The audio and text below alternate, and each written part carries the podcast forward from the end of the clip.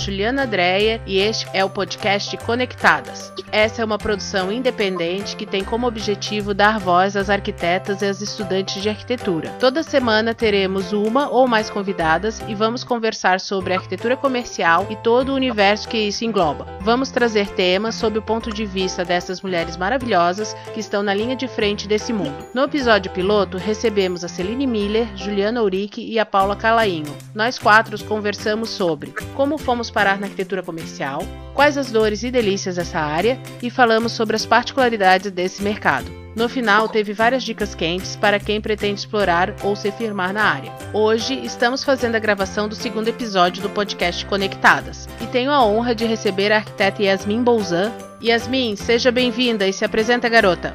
Olá, obrigada pelo convite, Ju. Bem, sou Yasmin Bolzan, sou arquiteta urbanista, aprendiz de visual merchandiser também, se posso assim dizer. Tenho 29 anos, moro em Vila Velha, no Espírito Santo. Em relação a um pouquinho da minha vida pessoal, saindo um pouquinho do currículo, nas minhas horas vagas eu também continuo gostando muito de arquitetura. Tenho uma cachorrinha que chama Lina Bo, você acredita? Gente, e... isso é bem interessante, prova o quanto você gosta dela. Eu gosto, gosto bastante. E também eu acho que você vai gostar de uma coisa que eu faço nas horas vagas, Ju já fica até o convite. Participo de um grupo de mulheres é, que faz um som aí, faz uma batucada, estilo bateria de escola de samba. Então já fica aí o convite pra galera conhecer o Espírito Santo e frequentar um samba nosso que é muito massa. Vem aí. Que legal. Como é que é o nome do grupo de vocês? É Batuque Delas, com Batuque que mudo e dois. Que legal. Eu... 56 mulheres empoderadíssimas de todos os cantos da cidade, de todas as idades, e ninguém sabia nada, Ju. A gente, a gente aprendeu a tocar junto e hoje a gente fez um carnaval, é, no segundo de carnaval, a gente fez um carnaval lindo aqui na, na Bahia de Vitória. Arrastamos 40 mil pessoas. Gente, parabéns. Que maravilha. Arquiteta e batuqueira. Arquiteta e batuqueira. Maravilhoso.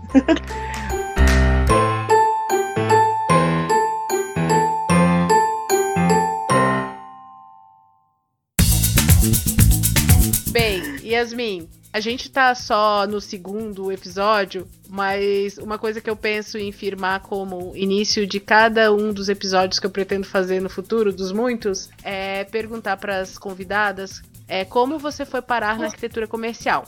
Então conta pra gente. Nossa. Como é que você foi é parar na arquitetura comercial? É longa essa história, mas vamos tentar, né? Aqui é muita história, Ju, ainda mais com você que gosta também de conversar, né, menina? Muito. É... então, mais uma vez, muito legal essa sua iniciativa de, de fazer esse podcast, porque a gente está aqui longe, mas está conectada. Achei massa, adorei o nome. Então, obrigada aí pela iniciativa para a gente fomentar esse tema da arquitetura comercial. A gente precisa, sim, debater dentro de arquitetura sobre comércio, é o que eu venho tentando fazer. E fico muito feliz de conhecer outras pessoas que estão tentando fazer isso no Brasil. Vou ouvir todos os episódios, é claro, já estou ansiosa aqui pelos próximos seus. então, mulheres, arquitetura comercial, só paixão aqui reunida. Parabéns, Ju, e tamo junto.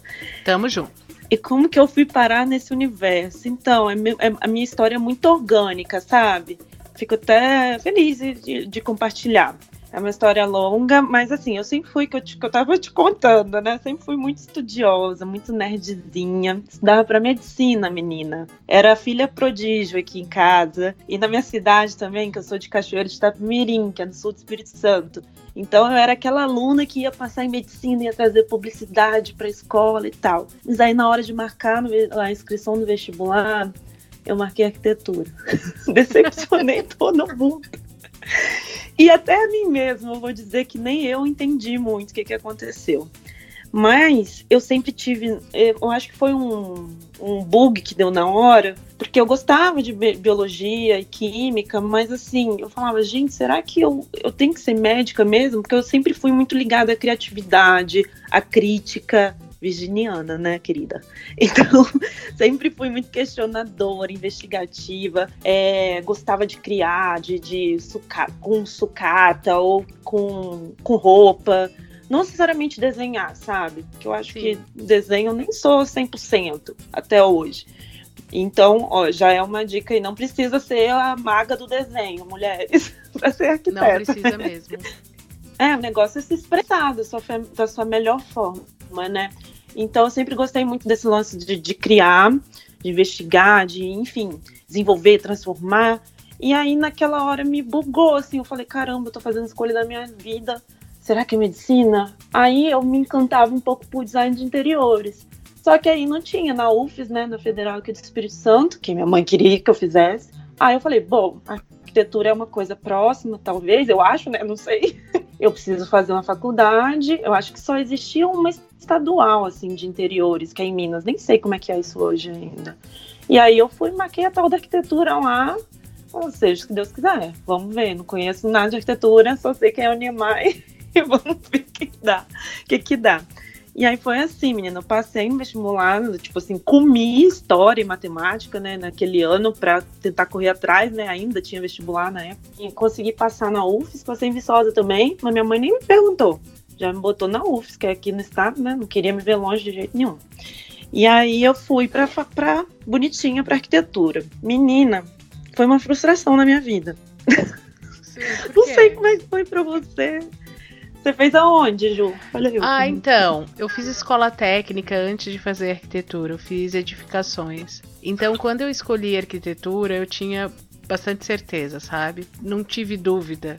E eu fui aquela criança que ficava, aquela adolescente que ficava vendo um monte de revista de Casa Cláudia, aquela coisa toda, e ficava olhando aquilo, achando o máximo, fazendo Maravilhoso. Coisas. Então eu nunca tive dúvida que era arquitetura. Quando eu entrei no curso de arquitetura, eu fiquei um pouco frustrada por causa da questão prática, porque na escola técnica a gente tinha muita prática. E daí cheguei uhum. num ambiente onde tinha muita teoria. E daí isso eu tive um pouco de frustração de ter parado de desenvolver a parte prática durante um tempo, vamos dizer assim. Nossa. Mas me conta, daí você fez arquitetura. E menino, mas eu, eu chorava todo dia. Eu não gostava de morar, porque eu tive que me mudar do interior para a capital, né? Eu não gostava de morar aqui, eu não gostava do curso, não gostava da, da, da UFES em si. Muito diferente, né? Alguém, eu tinha 17 anos. Aí você vem para a capital, aquela faculdade federal louca, centro de arte, né? Os professores tudo doido, é, enfim. Aí eu era mó nerdzinha, meio careta. Aí, Se assustou. Assim, eu achava que me assustei, menina. Eu era boa aluna, tinha nota excelente, mas eu ficava, gente, tem alguma coisa errada. Mas eu não tinha outra opção mais para mim. Medicina não era uma opção. Falei, mas eu também não tinha outra. Aí eu fui ficando, fui ficando, né? Que em casa meus pais são bem rígidos. Teve, vai estudar sim, não vai, vai largar, não. E aí chegou uma hora que eu falei, cara, eu, eu acho que eu amo isso. Mas eu acho que tá faltando descobrir minha, minha lacuna, meu, meu lugar dentro da arquitetura. Né? Eu acho que eu tô, vou me formar, vou ser mais uma profissional sem graça aí no mercado, só fazendo, trabalhando, fazendo projeto. Enfim, eu, eu acho que é minha vida, eu tenho que descobrir algo mais. Aí tive, tinha uma oportunidade de ir para Itália estudar. Isso eu estava no sétimo, oitavo período. Tinha uma oportunidade de estudar no Politécnico de Milão. Nem existia Ciências Sem Fronteiras ainda nessa época. E eu falei, cara, eu acho que essa é a minha última chance de, de eu não me formar uma arquiteta bocói.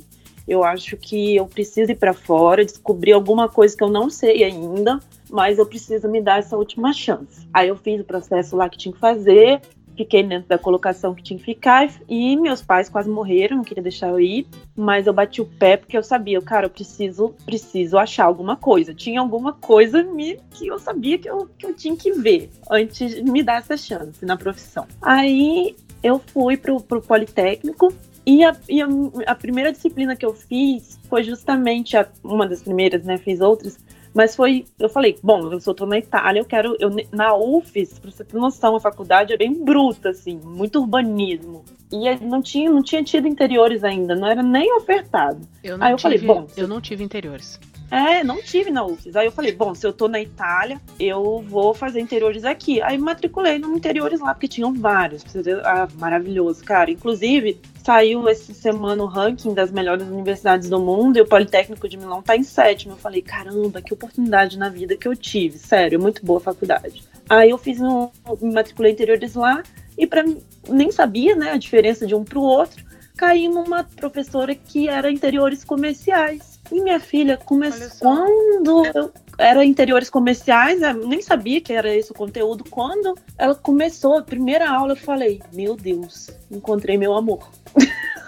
Aí, e tipo assim, e eu fazia outras matérias também. Mas aquilo ali bateu meu coração. Eu falei, caramba, é isso. E nunca tinha sido me apresentado que era uma vertente possível. Eu nunca tinha ouvido falar em retail design, nunca tinha ouvido falar em visual merchandising, nunca tinha ouvido falar de, de alguém que seguiu essa vertente, sabe? E aí aquilo, eu falei, fiquei tão encantada com aquilo. E paralelamente, assim, eu, via, eu guardava meu dinheiro para viajar. Passava, gosto, passava fome, escondia do meu pai isso, do meu pai e da minha mãe, para viajar. E eu sou hum, obcecada mesmo pelo negócio, ia atrás de arquitetura, onde for, ia nos brucutu de, atrás de prédio que eu queria ver, do Toyoito, do Respiana, enfim, que eu queria, eu ia atrás. Queria, tava, falei, vou me jogar, porque é aqui que eu vou me descobrir. E aí, nessas viagens, aconteceu uma coisa também paralela a essa disciplina que eu tava fazendo. Eu comecei a me encantar pelas cidades, eu via que eu podia estar em qualquer lugar. Eu via que eu podia estar numa ilha de, da Grécia, numa cidade medieval, em Barcelona, qualquer lugar. Eu me encantava por parte da cidade onde estava o burburinho do comércio. Eu falava, cara, olha essas cidades, por mais diferentes que elas sejam, a rua de lojinha, de cafezinho, de barzinho, é ali que tá a vida da cidade. E eu achei isso assim, eu comecei a ficar apaixonada por ir atrás desses locais onde estava concentrado o comércio na cidade. Eu falei, gente, eu acho que eu, eu tô me achando, né? Aí, em uma das viagens, eu acho que foi Roterdã, que eu tava num instituto de arquitetura com minha amiga, também ia muito atrás de biblioteca, de bookshop, de livraria. Aí uma amiga minha falou, Yasmin, olha esse livro aqui, tem muito negócio de detalhamento de loja que você tá gostando agora. Aí ela mostrou o livro quando eu abri o livro, era só de interiores de projetos selecionados, assim, de lojas icônicas, assim, que boutiques que a gente ama hoje. E tinha detalhe, tinha um CD-ROM com detalhes desses, desses, desses projetos. Aí eu fiquei, eu falei, caramba, peguei meus eurinhos lá e dei nesse livro. Gente, tenho interesse em folhear esse livro um dia. É, menina, tá aqui do meu lado. É meu bibelô. Não, porque, porque a gente tem muito... Onde eu descobri, sabe? É... E aí, olha que loucura. É Detail in Contemporary Retail Design. Eu peguei o livro, a minha amiga viu que tinha loja dentro detalhada, eu falei, cara, eu preciso comprar esse livro. Aí comprei. E a gente não tinha 3G na época, então quando eu cheguei em casa, que eu falei, gente, o que, que é esse negócio de retail design? Digitei no Google. Aí o mundo se descortinou para mim. Aí que eu fui descobrir que isso é uma disciplina que arquitetos profissionais se dedicam ao estudo e à prática profissional disso, né? Que eu não fazia ideia que tinha um nome. Eu falei, caramba, isso que eu gosto tem um nome. Chama Retail Design. E aí eu achei, me achei. Descobri minha paixão na profissão, na vida. Só falta amorosamente descobrir essa paixão. Quem sabe uma próxima viagem para Itália. Tô brincando. Mas assim, foi assim, girou meu mundo. Eu tava na graduação ainda, e aí eu fiz TCC nesse tema, é, fiz pós no tema, fiz mestrado no tema, e tô aí vivendo dessa vida, conhecendo vocês aqui agora. E menina, olha que loucura, não fazia ideia de que isso era um caminho possível. Foi muito na descoberta, no lugar certo, na hora certa, e fui desbravando isso. E poxa, eu tenho muita certeza que é isso mesmo, porque eu tinha mil coisas para me apaixonar. Eu podia ser arquitetura contemporânea, podia ser mas foi isso, foi comer comercial. E, cara, sem volta, né? Uma delícia, Ju. É, nossa, eu sou apaixonada, pirada. E, então, e, é, Yasmin, eu sou suspeita porque eu também amo o que eu faço. Eu sempre falo que é muito importante na trajetória, nossa trajetória da nossa vida, a gente descobrir, a gente fazer alguma coisa que a gente ama, né? Porque faz toda a diferença. Quando você trabalha com algo que você ama, imagina você tem que às vezes trabalhar com algo que você não gosta. Vou contar um pouquinho sobre como é que eu cheguei na arquitetura comercial para fazer o contraponto até porque a gente conversou, né, um pouco antes, para mostrar uhum. que às vezes os caminhos são inversos, né, da teoria à prática e da prática à teoria. Você contou a sua história, que você descobriu arquitetura comercial na sétima, oitava fase, então, da, da graduação.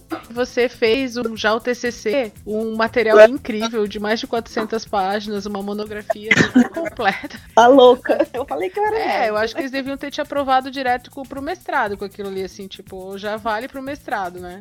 É um caminho que é normalmente não é o comum, vamos é. dizer assim, descobrir a paixão na graduação. É, mas eu, tive comum, vamos dizer assim, privilégio. assim, durante é. os primeiros anos de trabalho que a pessoa descobre ou nunca descobre e faz de tudo, né? Porque tem essa questão do arquiteto ter uma formação generalista que permite fazer qualquer coisa, desde interiores até a escala da cidade. E... Que é preocupante, né?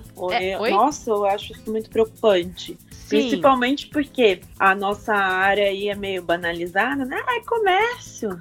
E aí sai cada coisa, né? Mas depois a gente fala disso. Sim. É, eu também eu sempre tenho esse discurso que quando você tem que. Você vai fazer qualquer projeto, você tem que ter a consciência se você tem conhecimento para fazer aquilo. Uhum. E hoje, com a experiência que eu tenho em arquitetura comercial, quando eu vejo um projeto que é de alguém que às vezes não tem conhecimento específico na área, já dá pra perceber logo de cara. Né? Total. Eu vou. Total. Agora eu vou falar um pouquinho sobre a minha história. Então, Vai. vocês já sabem que eu fiz escola técnica antes, né? E daí depois eu fui fazer arquitetura. E durante a arquitetura eu, eu fiz na Federal também, na UFSC, que é a Federal de Santa Catarina. Curso de arquitetura também não tive interiores. É, eu acho que tinha uma disciplina que era optativa, mas ela não foi oferecida enquanto eu estive lá, então eu não tive oportunidade de fazer. O meu TCC foi sobre mobilidade urbana, nada a ver, né, com o que eu trabalho. o clássico de TCC, né? Mobilidade urbana, centro Ma cultural. Mobilidade é tipo macro, tudo.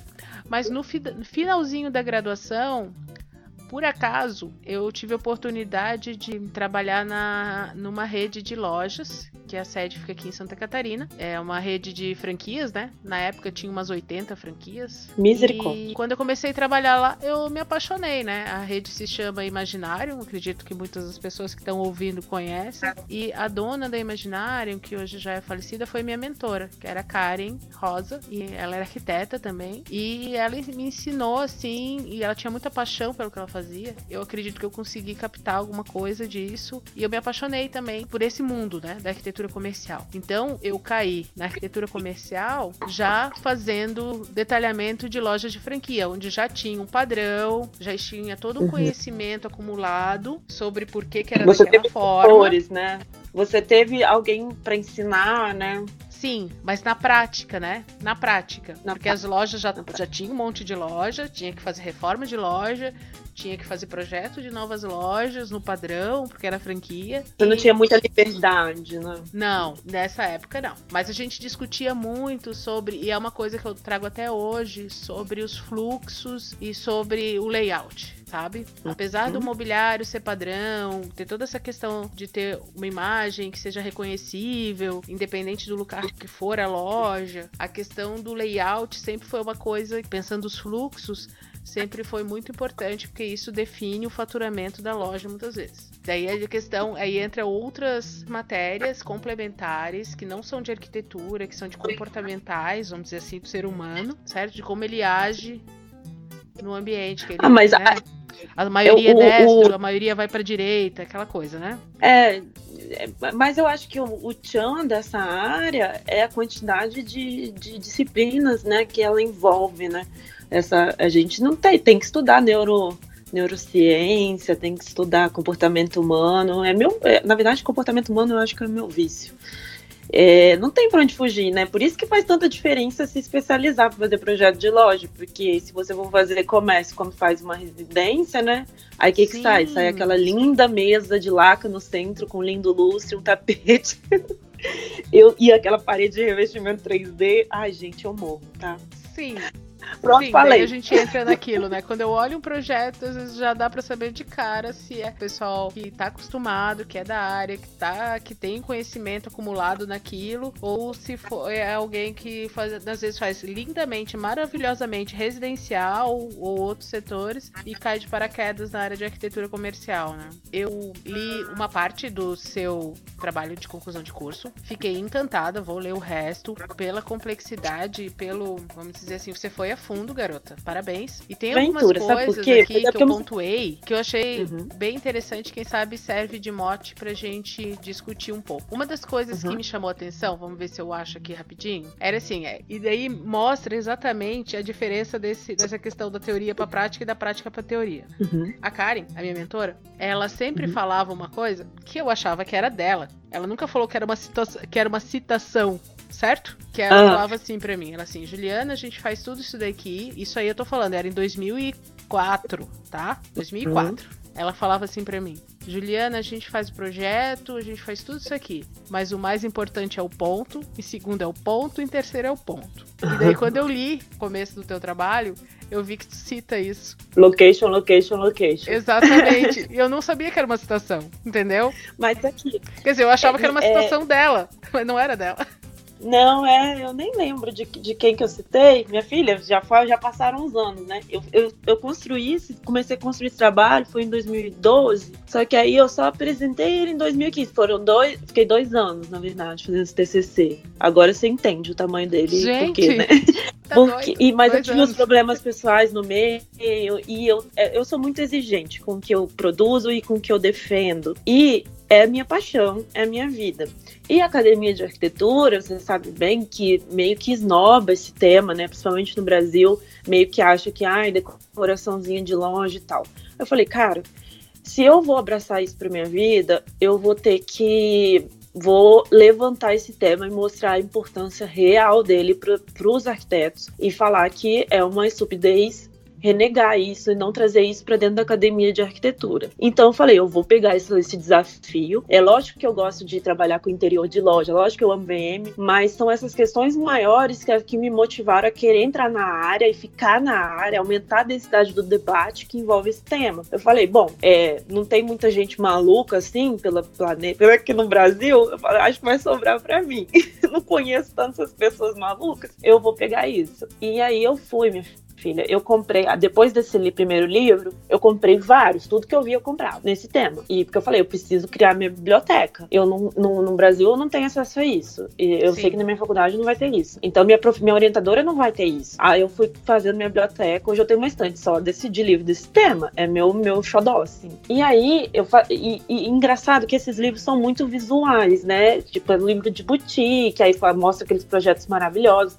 Só que todos têm uma introdução. Então eu fiz volumes de livro para pegar a introdução de todos e ir buscando a teoria disso. E aí eu fui construindo na minha em português. Então eu tenho um carinho por esse TCC. Hoje eu olho para ele e fico, ai meu Deus, eu escrevia muito mal, eu fico criticando o texto. Mas foi um desafio muito grande, sabe? Porque eu tinha, é, eu tava sozinha, minha orientadora não me apoiava, achava o tema besta também. E, enfim, e eu sou meio independente, tinhosa. Eu falei, bom, eu vou fazer. É isso eu não vou dar minha vida, não vou dar meu TCC para um tema que eu não gosto. Eu vou fazer o que eu gosto e eu vou usar esse TCC para aprender, me aprofundar e quem sabe ir à frente com isso. Tanto que eu fui, né? Fiz especialização, fiz mestrado. Então foi uma coisa que eu, eu, eu, eu abracei a cruz. E assim, hoje eu olho para o texto, eu falo, ai meu Deus, eu escrevi isso, escrevi aquilo. Mas eu também fico, tenho que me respeitar, porque eu, era, eu vim do nada, era uma menina que não conhecia nada disso, então eu fui construir, não conhecia outras pessoas, não tive mentor nem nada. Eu construí o conhecimento que eu acreditei, assim, eu senti, eu falei, vai ser isso e eu vou atrás. Aí tanto que eu queria fazer um TCC mais teórico, mas a minha, minha UFIS ela não deixava. Ela queria ter a parte prática também, tinha que ter projeto. Aí eu não abri a mão da parte teórica. Aí a UFIS não deixava não ter projeto. Eu falei, tá bom, vou fazer os dois. Aí por isso que ficou essa coisa de 400 páginas, que eu não recomendo para ninguém. Não façam isso, crianças.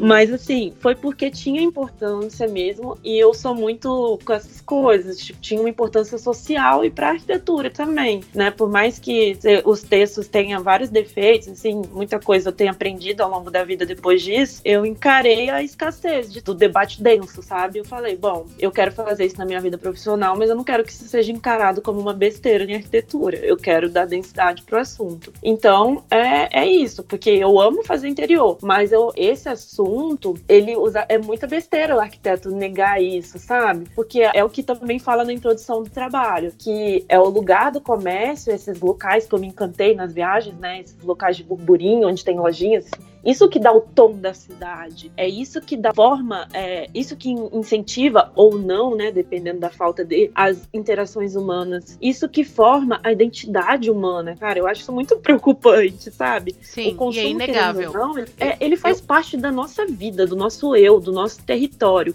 Eu acho isso preocupante, me dá umas crises existenciais às vezes, eu não vou negar. Mas se a gente não se apropriar do assunto, isso vai ficar na mão de quem? Vai ficar na mão do mercado imobiliário, ou da galera do marketing, ou da galera da administração, que eu respeito. Pô, apropriar esse assunto. A gente tá falando de espaço, a gente tá falando de cidade, a gente tá falando de vida urbana, de vida social, de interação, de comunidade, de cultura. Então eu falei, bom, vamos lá, vou encarar. E tô vivendo isso aí até hoje. Vou dizer que passaram quase 10 anos de que eu comecei e muita coisa já mudou, mas é muito difícil ainda, tá? No mestrado eu enfrentei os mesmos desafios. Não queriam deixar eu usar e trabalhar nesse tema. Eu tive que ir para essa temática para ter densidade para o corpo docente do mestrado respeitar a minha pesquisa e entender a importância dela, eu falei, então tá bom, eu vou para pesquisa de base, que é o que a gente fala em termos de academia, Pesquisa de base é quando você vai fazer o trabalho do historiador, do teórico, que é a, a da base. A maioria dos meus amigos do mestrado fizeram pesquisa aplicada, que é pega um conhecimento, estuda em cima dele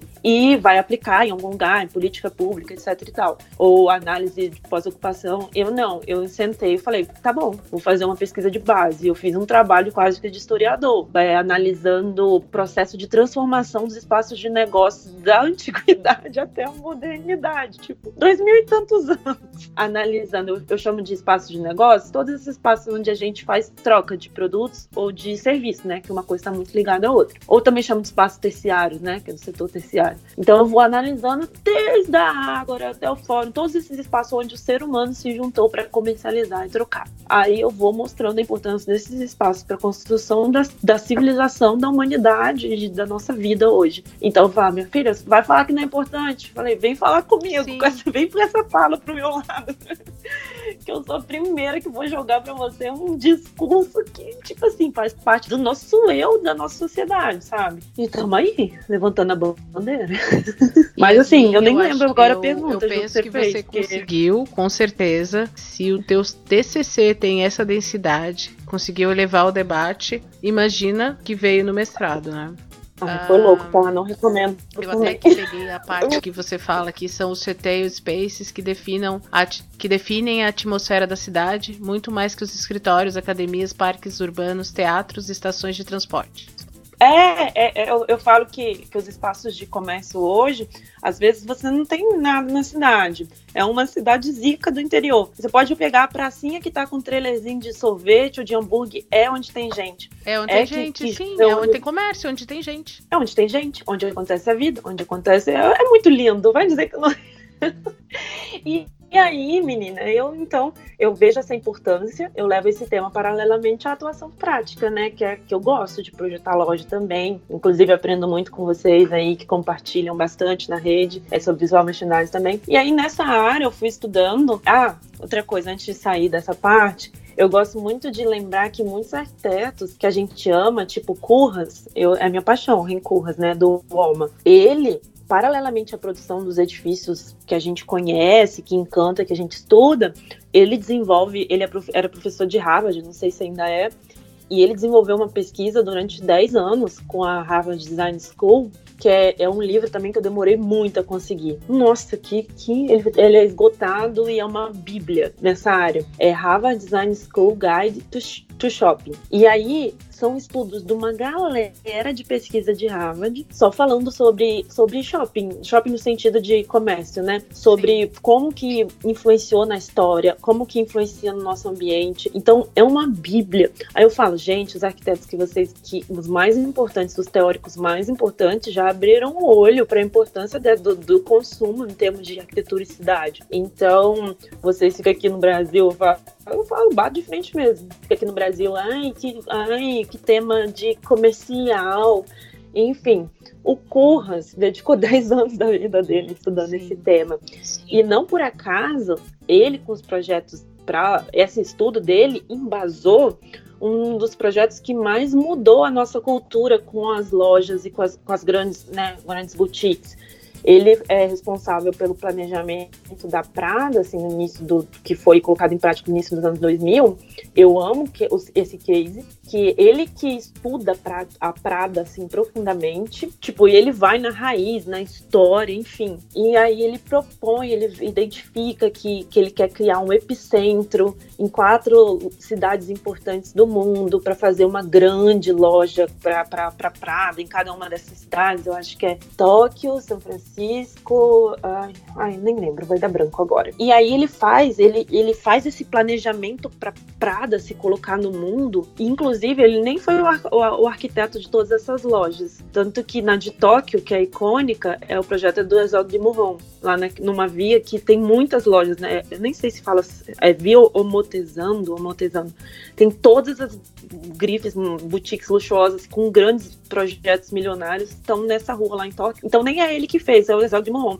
E aí ele criou, mas tá, o Curra estava por trás de todo o planejamento da Prada. A, a loja de Nova York, que eu acho mais legal, que é uma dessas quatro, que ele faz, eu até, eu acho que tá no TCC, não sei se tá na introdução, esse case, eu acho que é de 2001. Ele faz a loja da Prada no Sorro de Nova York, onde era o Guggenheim do Sorro.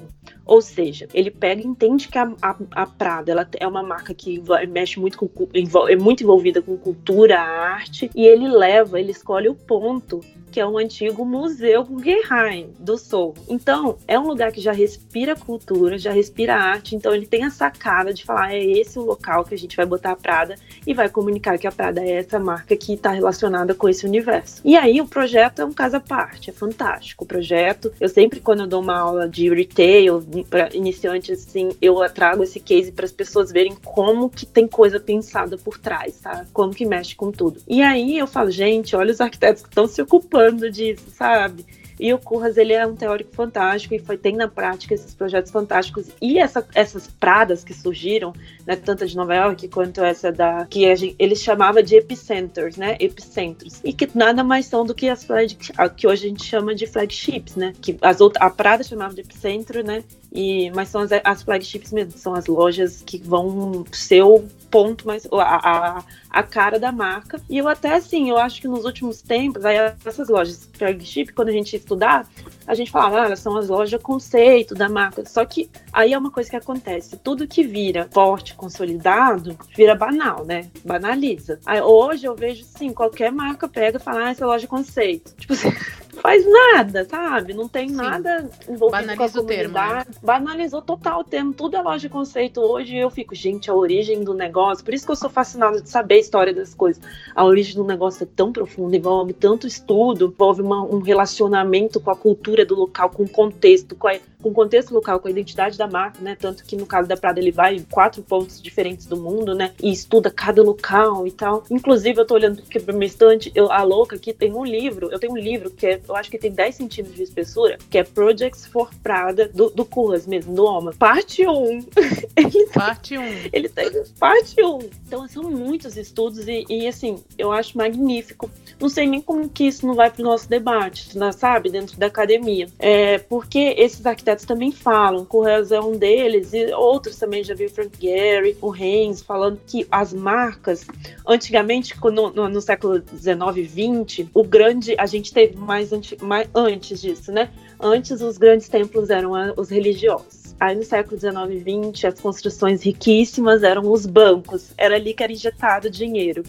E aí, quando a gente está próximo da virada do milênio, os grandes templos são os templos das marcas. A marca é o grande mecenas da arquitetura hoje. Eles reconhecem. Então, você adorei não faz o grande projeto. Adorei isso. Yasmin, adorei Massa, isso. É, Porque não tem foda. como negar. Então, Historicamente, não tem, não tem como. como. negar. Então, aí eles reconhecem que as marcas são quem vai financiar os grandes projetos de arquitetura. Então, como que você não vai se aliar a elas? Sabe? Falar, ai, não gosto. Ai, sabe? Então, como que, que, que, que o Curras não, não, como que ele faz uma pesquisa dessa se ele não tem a Prada junto com ele? Então, eles falam que é as marcas são grandes mecenas, você pode pensar, as grandes arquiteturas hoje são vinculadas à, à, à, marca. E até falando de marca, grandes, se você pegar cidades na Itália, muitas é, revitalizações são cabeçadas por, por marcas, né? E, enfim, aí eles falam que o projeto para o varejo ou para marcas é um projeto que você pode testar muita coisa, você pode testar novos materiais, novas tecnologias, um, porque você tem esses essas grandes marcas financiando, né?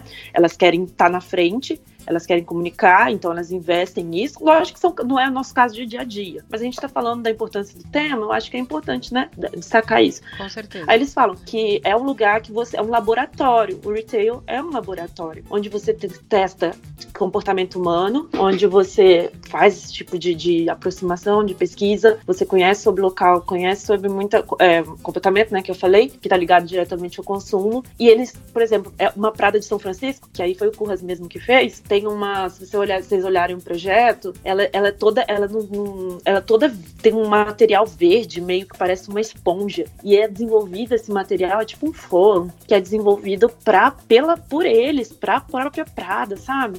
Então, tem uma pesquisa, investimento em tecnologia, por quê? Porque elas precisam ser na frente, precisam chamar atenção e justificar os seus valores, né, seu posicionamento de luxo. Então, é, é esses arquitetos que, grandes arquitetos aí fora do Brasil, eles sacam, cara, a gente tem tá aliado a, a esse tipo de projeto, porque é aí que a gente né, faz, inova. Aí, inclusive, eu já lembrei, daí já é uma parte mais cabeçuda. Eu, no mestrado, estudava muito a questão de romper, romper limites em, em arquitetura, é uma parada meio complexa, meio chata. E aí eu falo, existe sempre os, os arquitetos que estão na borda, né, na borda, rompendo esses limites e ampliando nossos tipos construtivos, ampliando nossa forma de se relacionar com o espaço, todo Seria vanguarda. tempo, assim.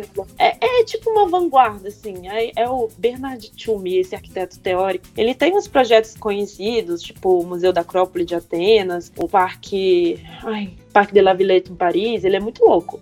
Muito difícil de entender, tá? Um contemporâneo muito difícil. E aí ele fala dessa coisa de romper limite, e aí eu hoje identifico, né, estudando, eu até tenho um artigo, eu nem publiquei ainda esse troço, mas tem que publicar, eu tenho meio pouco de problema com isso. Eu acho que nunca tá bom, aí fico adiando. Mas eu hoje eu acho que os, muitos rompedores de limites estão vinculados a marcas de retail. Muitos arquitetos que tensionam a arquitetura para ela andar e evoluir estão ligados a, esse, a essa nossa área. Então, olha que louco. Né? Concordo né? e até vou colocar o seguinte: eu penso que, como a arquitetura comercial ela se caracteriza por uma efemeridade relativa, não uma efemeridade de uma vitrine, certo? Mas uma é. efemeridade que ela vai ser, ela vai mudar em 3, 4 anos. Ela, ela tem ela que mudar. mais rápido. É, esse ciclo, o ciclo é curto, né? É, permite uhum. e incentiva, usando o termo que você usou, é, tensionar os limites. Porque você pode fazer aquilo, você pode fazer, porque não, não vai ser para sempre, né? Quando se pensa uma coisa Exato. vai ficar para sempre, é, é, uma, as pessoas é um tendem a escolhas mais tradicionais, seguras. Eu fico certo? pensando que no, na época, olha, olha que papo cabeçudo que a gente chegou, Ju. E eu tô emocionada. Nunca imaginei que a gente ia chegar num cabeçudo assim.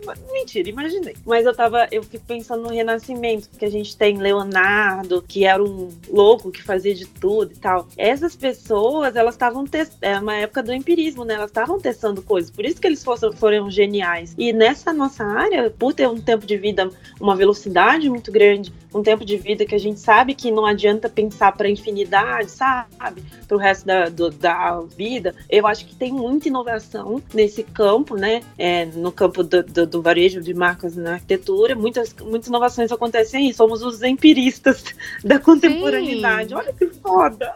Sim, com certeza. Mas ó, eu também vou te dizer que eu gostaria até de ver mais, tá? Isso também, e daí como isso depende do, do, do público e da marca, né? Quando eu vou viajar para, eu sempre pego e vou nas lojas para fazer pesquisa, né? Ver o que tá acontecendo. Uhum. E muitas vezes em shoppings mais tradicionais, eu fico eu fico assim brochado. Ah, não. De, é isso porque, que eu assim, tô falando. Deus, todo mundo andando assim, no local é seguro, no... sabe? Todo mundo andando no local seguro. E às vezes eu sou surpreendida em lojas mais é, simples, disruptivas, populares até, que pensam mais fora da casinha. São mais ousadas arquitetonicamente e nesse, nessa ah, construção desse cenário que é a loja. É cenográfico também, né? Porque é, é o palco do consumo. Ah, inclusive tem um termo que aparece em artigo Retail Theater. Ah, eu sou. Eu, eu tô, botei aparelho recentemente, minha pronúncia tá tipo assim, eu tô acostumando. Botei aparelho essa semana. Mas é, é o teatro do retail, do retail, né? Tem uns, uns. As pessoas que escrevem falam que é um grande palco. É uma grande encenação que tá toda. A gente tá pensando isso o tempo inteiro. Mas é lógico, né? Eu tô falando aqui de uma exceção de uma exceção. Até a, quando a gente fala de vanguarda, de rompimento de limites, são pouquíssimos casos, né? Mas isso tudo vai inspirando e vai movimentando, né, as coisas para andarem e com, com casos, né, vai, a gente vai, por exemplo, esse, eu não sei se você, o grande paixão minha também é Fiorucci. Ele, na década de 60, 70, ele estava lá já começando com as lojas conceito, com a, com a, experiência, né? Eu falo que a gente estava falando de caminhos diferentes que a gente percorreu, então eu fui por essa área teórica, mas acaba que eu aprendi os mesmos conceitos que a gente debate hoje, só que eu aprendi por um viés um pouco, um caminho um pouco mais difícil, solitário do estudo, né? Mas o, o que eu aprendi foi muito sólido, porque eu me baseio em cases que aconteceram mesmo, sabe? Então, por exemplo, Fiorucci, ele é o cara que praticamente criou experiência de consumo, sabe? Ele já na loja dele, numa loja lá em Milão, ele era muito louco. Ele vendia roupa, ele vendia. Tinha brechó na mesma loja, ele não tava nem aí ele tinha uma, uma parte de hambúrguer. Olha só, década de 70, vê, falando Nossa, disso pra... já. Nossa, né, então. Ele tinha hamburgueria dentro da, da, loja e ele era tão debochado que ele botava, vendia hambúrguer, que é um alimento pop, né, americano, isso na década de 70, vendia hambúrguer em louça, fran... louça inglesa. Então ele botava, fazia para provocar mesmo. E aí quando você pega a história dele, poxa, ele, ele fazia vitrine viva, é, o Andy Warhol Warhol já autografou é, revista, botava o Andy Warhol na vitrine. Um dos primeiros shows da Madonna foi ele que Aliás, fez uma ele foi vitrinista, dele. né? Não é todo mundo que sabe. Oi? Mas ele fez vitrine no início Oi? de carreira, assim como o Dali. Então, então, ah, não sabia disso não. E Sim, olha que eu sou maluca Dali fez e ele fez também, no começo. Gente, antes olha, de ficar mega, antes de ser artista mega famoso. Cara, e olha, aí eu falo, gente, o Fiorucci, ele é o, ele, ele na época, ele não gostava nem de ter a logo dele fixa, o logo da marca. Mudava de tipografia, porque ele fala, ah, moda, em italiano, eu tenho um livro dele que é fantástico também. Ele fala, moda é modo novo. Não faz sentido eu ter minha marca estática. É, Nossa, eu mudo ela mesmo, faz, né? porque a moda vai Então, tipo, cara, o cara na década de 70, então com ele, minhas referências, quando, por isso quando fala de experiência hoje, de experiência de consumo, experiência no varejo, eu fico muito cri-cri, porque minhas bases, poxa, são Fiorucci, é, que fazia de verdade, que mexia com conceito, com novas ações, inovar sabe? Inventava. Aí hoje qualquer painelzinho para tirar foto é experiência. Ah, fala sério, né? Ótimo. Pronto, falei de novo. Ótimo. Não, essas coisas têm que ser faladas. Concordo. É. Fora a falta de, como é que eu posso dizer, é, de pensar, às vezes, essas campanhas, né? Esse, essa questão do. Eu, eu acho massa a questão dos espaços instagramáveis. Só que também tem a questão da banalização e das pessoas não pensarem o que estão fazendo. Vou te dar um exemplo, eu acho que tá até nos meus stories até hoje, tá? O ano passado hum. eu eu fui para Porto Alegre, tem uma área lá que é que tem um comércio bem interessante, que é na perto da Rua Padre Chagas, e tem um shopping, acho que é o Shopping Moinhos. E tinha um tapume de loja com umas asas, né? Porque assim, quem não tirou foto de asas com umas asas para botar no Instagram, aquela coisa, senão não zerou o ano. E tinha um hashtag para usar. Só que o hashtag era uma palavra que quando você botava para procurar, aparecia um monte de coisa que não era daquilo, porque era uma palavra comum, vamos dizer assim. É, a, a pessoa não tem nem a sabedoria de pensar, gente, eu preciso de uma hashtag para reforçar minha campanha, reforçar minha marca. Exatamente. Qualquer... E daí eu peguei, justamente eu fiz, eu fiz, procurei, eu procurei, tipo, fiquei lá vendo foto, foto, foto, não achei uma foto daqui. Aí eu fiquei pensando, pô, gastaram uma grana para botar essas asas aí na frente desse tapume, pra quê? Ninguém achou hashtag disso aí, né? Aí, tipo, banaliza o negócio. Não sabe nem para que, pra que serve a hashtag, que é isso, é uma ferramenta de pesquisa. Eu sempre falo, tô dando aula agora, Aí eu falo com meus alunos, gente, hashtag não é para ganhar like, hashtag é para pesquisar. Para pesquisar, né? E aí, e aí a tá marca, a, esse, negócio, esse exemplo aí que você deu, não sabe nem usar. Ai, não. olha, é, é tipo assim, é isso que eu, eu acho que falta é, muito. É aquela né? pessoa que não sabe o que tá fazendo, tá fazendo, mas não tá sabendo o que tá fazendo, né? Tá fazendo, é mas não tá sabendo o que tá fazendo. Não, ela é, a pessoa é. Ih, Ju, tô me ouvindo agora. Não, peraí, deixa eu falar. Eu achei bem interessante isso, você falar também da questão de que agora é a palavra da moda, experiência, experiência, todo mundo falando experiência. E bem isso, também sou. Tem uma palestra que eu dou que logo no início eu falo: experiência não é novo. Experiência é alguma coisa muito antiga. É só você olhar é, o restaurante para mim sempre foi experiência, a maioria. Restaurante, envolve assim, paladar, restaurante legal, né? envolve... né? Não tô falando PF aquilo ali que é quase uma linha de montagem. Tô falando. Mas também é experiência, respeito PF. É, respeito PF, com certeza. Inclusive comi num hoje. É experiência. Isso existe quantos, quantos anos? Nem sei, né? A Disney. A Disney é experiência, né? Não é novo. Mas agora tá na moda falar de experiência, né? Então daí também o pessoal começa a exagerar no que é experiência. Qualquer coisa virou experiência. Então. Eu, eu costumo costumo. Eu sou bem crítica isso, também. Costumo... Bem crítica quando do, do que que é, o que que não é, para não ser coisas irrelevantes, sabe? O que, que adianta eu ser irrelevante? Eu... Tá fazendo o quê? Eu, eu tô me ouvindo ainda, Ju. Tá dando um sanduíche maluco. Mas assim, eu, eu, lógico que eu amo. Agora sim, lógico que eu sou super a favor de experiência no varejo. Só que não dá pra banalizar. Mesmo porque quando a gente realmente quer fazer, propor experiência, fazer algo diferenciado, aí o termo já tá fraco, você não tem mais ele a seu favor para você explicar pro cliente que ele acha. E, e eu acho que isso é uma, uma preocupação. Ai, eu vou viajar de novo.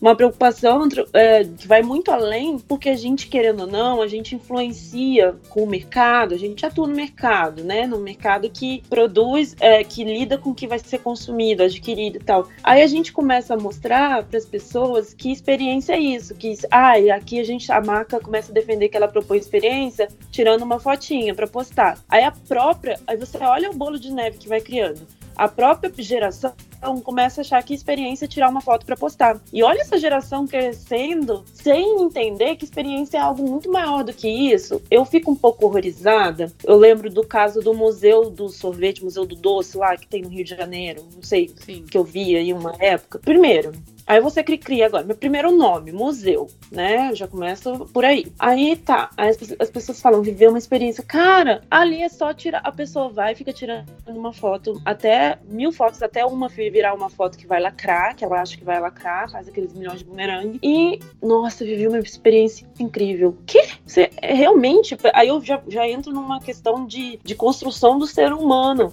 O mercado tá criando pessoas que acham que experiência é isso. E, enfim, ai, vou, vou receber, vou ser cancelada por falar isso, será? Não, aqui não. Com certeza. Aqui e, não. E só para fechar esse, esse, assunto, então eu gosto, a palavra é ótima, a experiência é ótima. Eu costumo considerar a experiência mesmo o que envolve cognição humana, que é, que é cinco sentidos, não é só um, não é só fotinha. que é, eu falo, ah, bom, é, a gente tá falando de experiência porque envolve muita coisa. Aí, ok, isso daí fez propôs, fomentou a experiência. Agora não vem com essas coisas superficiais, não, porque a gente tem que. Ah, mas é só um termo, Yasmin, você é muito chata. Não, não é só um termo, tem a ver com o nosso trabalho. Quando a gente vai vender um projeto, o termo está banalizado.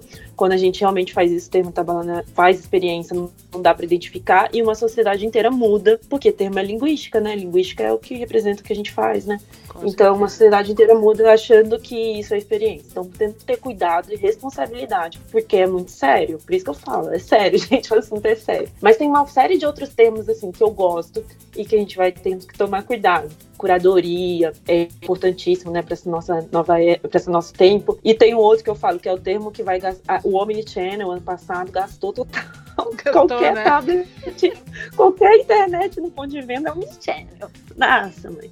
Aí eu falo que 2020 é o ano que vai gastar a biofilia. Tenho medo. Qualquer plantinha, qualquer cacto no balcão vai ser design biofílico. medo. Ótimo. Ótimo, a gente pode fazer até uma lista, né, dessas palavras que foram usadas irresponsavelmente da moda, né? E eu colocaria aí coach quântico também. Deixa eu ver o que mais. Nossa, meu Deus. Adoro. Então, eu acho que tem outro que eu acho que eu tenho medo de storytelling, mas eu acho que foi pouco, graças a Deus. É, storytelling até pegou leve, assim, não foi muito. Pegou. Né? Perto do experiência. Mas eu acho que a experiência ainda é o ganhador. A experiência é, uma, é o pior, cara. É o mais preocupante, assim. Porque a gente ah, precisa de experiência, mas calma, também. gente. Olha, Vamos cara, ser mais. Só usou de uma forma sem saber o que qualquer coisa virou Omnichannel.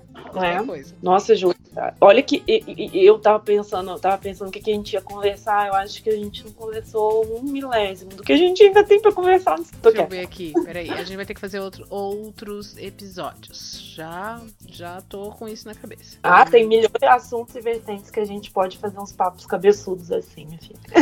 Me chama que eu gosto. Conversar comigo mesmo. Sim. Principalmente quando é pra trazer crítica pra nossa área, pra trazer densidade, que eu, que é, eu, eu resolvi encarar isso mesmo. Fico muito feliz por ser dado nesse espaço pra, pra temática e pras mulheres também. Poxa, é, fiquei muito honrada de ser chamada e tô muito nessa sua bandeira aí. Conta comigo aí pra gente debater cada vez mais e, e botar a mulher pra falar, ouvir mulheres e botar esse tema que não é tão superficial quanto parece para ser debatido.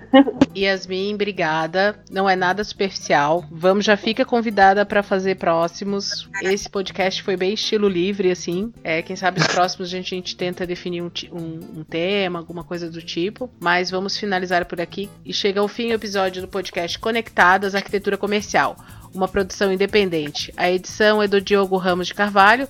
Nosso agradecimento à arquiteta e urbanista Yasmin Bolzan, que aceitou o convite de participar desse episódio e dividiu conosco seu conhecimento e a sua simpatia. E também a todas e a todos vocês que acompanharam o episódio até o final. Se tiver algum comentário sobre esse podcast, mande seu recado pelo WhatsApp no 48 98824 9062. Para saber mais notícias sobre o podcast Conectadas, siga o Instagram Juliana Dreyer Consultoria. Um grande abraço e até a próxima.